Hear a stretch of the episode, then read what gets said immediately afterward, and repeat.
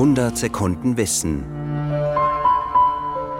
Temporalstunden, das klingt ein bisschen wie ein weißer Schimmel oder nasser Regen, aber es ist kein Pleonasmus. Temporalstunden sind nämlich anders als unsere heutigen Stunden.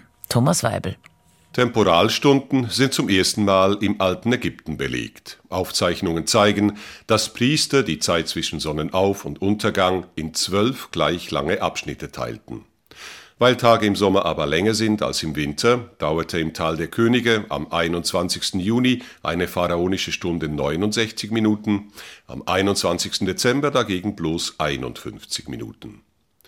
Die Nächte wurden nach demselben Prinzip unterteilt, die Nachtstunden dauerten dann entsprechend länger oder kürzer als die Tagesstunden. Diese ungleich langen Temporalstunden waren in vielen Kulturen üblich und heißen deshalb auch biblische, jüdische, antike oder römische Stunden. Auch die Zählung war anders als heute. Die erste Stunde war die nach Sonnenaufgang, Mittag war 7 Uhr. Europa behielt diese Form der Zeiteinteilung bis ins späte Mittelalter bei. Einfache, sogenannt kanoniale Sonnenuhren zeigten in Klöstern Temporalstunden an, um den Brüdern und Schwestern die täglichen Gebetszeiten anzuzeigen.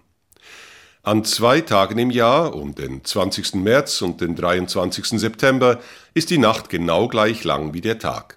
Tag- und Nachtgleichen hießen auf Lateinisch Equinox, und weil dann auch Tag- und Nachtstunden gleich lang sind, nennt man unsere modernen Stunden auch Äquinoxialstunden. Möglich wurden sie erst im 14. und 15. Jahrhundert dank Uhrwerken, die die Zeit unabhängig von der Jahreszeit messen konnten. Die Stunde als immer gleichbleibendes Zeitmaß ist damit eine Erfindung der Mechanik und der Renaissance